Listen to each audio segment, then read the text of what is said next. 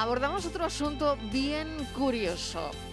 ¿Se han parado a pensar cuántos barcos hundidos españoles hay en el mundo? Bueno, hay gente que se ha dedicado a hacer mapa de naufragios. Eh, y dicen que hay un informe de la Armada que registró aproximadamente más de 1.500 naufragios de barcos españoles en el mundo y de buques de otras nacionalidades en aguas españolas. Claro, ahora ha salido una serie de Alejandro Amenábar que se llama la, la, Fortuna sobre el litigio entre España y una empresa de Estados Unidos por un pecio, ¿no? Bueno, pues Cádiz, fíjense, y no sé si tendrá que ver con la serie o no, ahora me lo contarán. Cádiz ha dibujado el primer mapa de los miles de pecios hundidos en aguas del estrecho. Esto es un trabajo increíble, eh, sobre todo queremos darle la enhorabuena a Felipe Cerezo, porque lo han hecho investigadores de la Universidad de Cádiz que han elaborado una carta arqueológica de la bahía de Cádiz, de Algeciras, con un apartado para que todo esto se pueda poner en un museo, ¿no? Porque al final es patrimonio subacuático. Felipe Cerezo es responsable del proyecto Heracles, está entre las columnas de Hércules, eh, bueno, en, un espacio privilegiado de la bahía de Algeciras. Felipe Cerezo, gracias por estar con nosotros. ¿Qué tal? Hola, buenas tardes, ¿qué tal? Bueno, esto no será por la serie, ¿no? Me imagino que esto ya estaba pensado mucho antes. No, que sin duda es un proyecto que viene funcionando ya desde hace bastante tiempo, además se solicitó en 2018. De todas formas, el trabajo de realizar cartas arqueológicas subacuáticas es un trabajo muy habitual en arqueología y en Andalucía precisamente desde el año 98 es una de las tareas principales del Centro de Arqueología Subacuática que lo tenemos en la caleta. Qué interesante, la verdad, eh, es todo esto, ¿no? ¿Cómo han dibujado ese primer mapa de los miles de pecios hundidos ahí en agua del estrecho? ¿Cuántos hay? Pues actualmente estamos trabajando, es un proyecto que está en activo y no va, no va a terminar al menos su financiación actual hasta 2023. Y estamos trabajando pues, con diferentes mm, técnicas de trabajo subacuático, ya sean protección arqueológica mediante buceadores, utilizando también métodos geofísicos, vehículos subacuáticos. La Armada también nos está colaborando con la, con la ayuda de algunos técnicos y algunos equipamientos.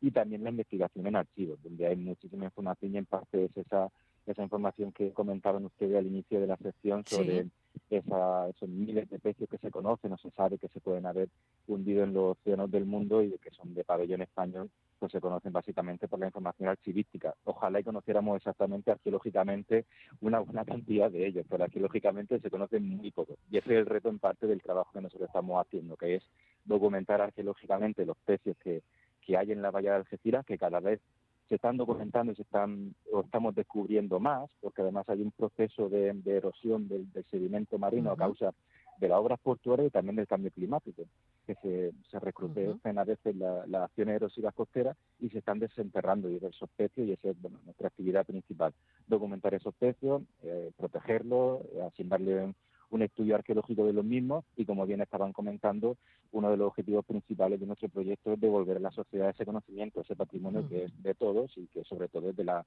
de la gente y de las poblaciones del entorno de la Bahía del ¿Y qué técnica utilizan para mm, localizar esos barcos hundidos? Pues es un proceso complejo, o sea, no, no, hay, no hay una técnica solamente, sino que es la suma de diferentes eh, procedimientos de trabajo siempre se inicia con un procedimiento de trabajo de investigación en archivo, de documentación que ya se conoce, entrevistas con buceadores, con gente de la zona, con pescadores que siempre dicen, oye, pues aquí se me han enredado las redes y a lo mejor hay algo, pues a veces buceamos en esos puntos, los arqueólogos subacuáticos, y podemos documentar o encontrar elementos que pueden constituir eh, pues, o elementos patrimoniales. Cuando no lo hacemos por condiciones de visibilidad o de profundidad mediante buceo, utilizamos técnicas indirectas, que son eh, vehículos subacuáticos, sonares de barrio lateral, multiaz, que es una, especie de scan, de escáner que escanea el fondo marino, nos da una imagen tridimensional y en base a eso pues podemos detectar anomalías que a veces son y a veces no son objetos arqueológicos. Qué maravilla. Estoy escuchando algo de fondo, permíteme preguntártelo, Felipe. Ah, vale, eh, me han comentado que es que están poniendo como una especie de... Y has puesto un poco de audio. De, de audio de movimiento subacuático. Este, estaba escuchando eso y digo, bueno... Qué curioso. Em, no sé si tienes alguna cosa más que preguntar, Estivaliz, porque eh, es, muy interesante sí, la verdad saber dónde están, localizarlos. Sí, eh, profesor, buenas tardes.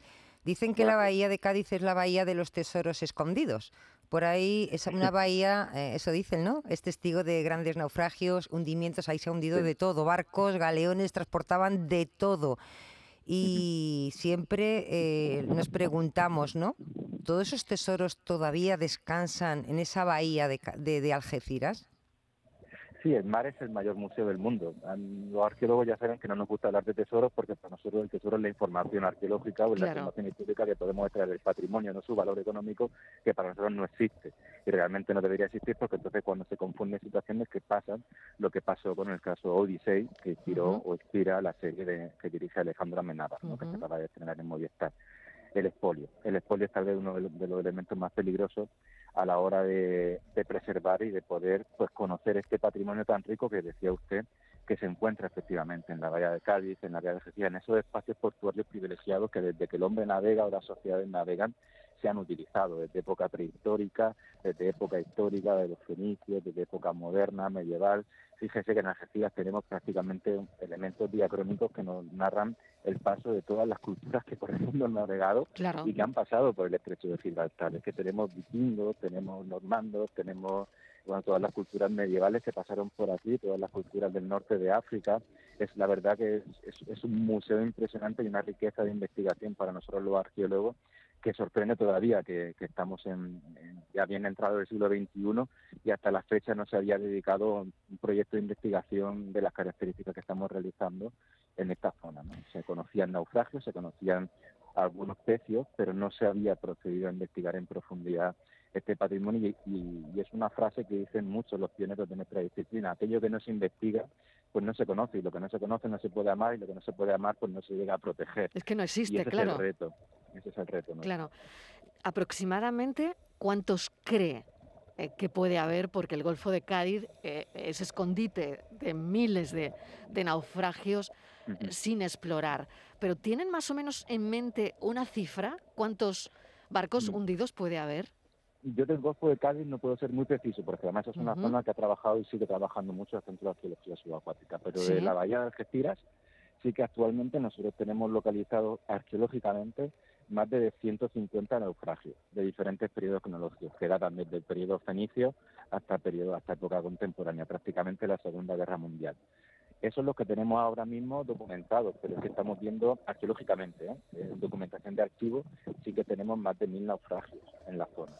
Entonces es realmente, a nivel de cantidad, es una zona muy, muy, muy privilegiada en ese sentido, porque eh, hay prácticamente de todas las culturas y de todas las Profesor Cerezo, arqueólogo, muchísimas gracias por habernos atendido. Esto a mí me parece tremendamente interesante porque no se puede entender la historia sin estudiar el papel que jugó el mar en la evolución de los acontecimientos en tierra firme.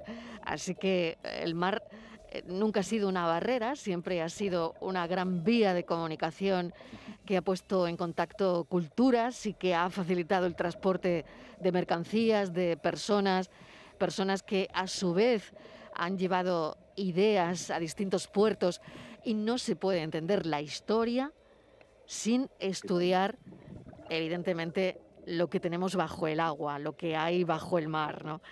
Así que me parece un proyecto interesantísimo que Cádiz dibuje el primer mapa de los miles de pecios hundidos en aguas del estrecho. Profesor Cerezo, mil gracias y estaremos en contacto. Muchas gracias a vosotros. Un saludo, gracias.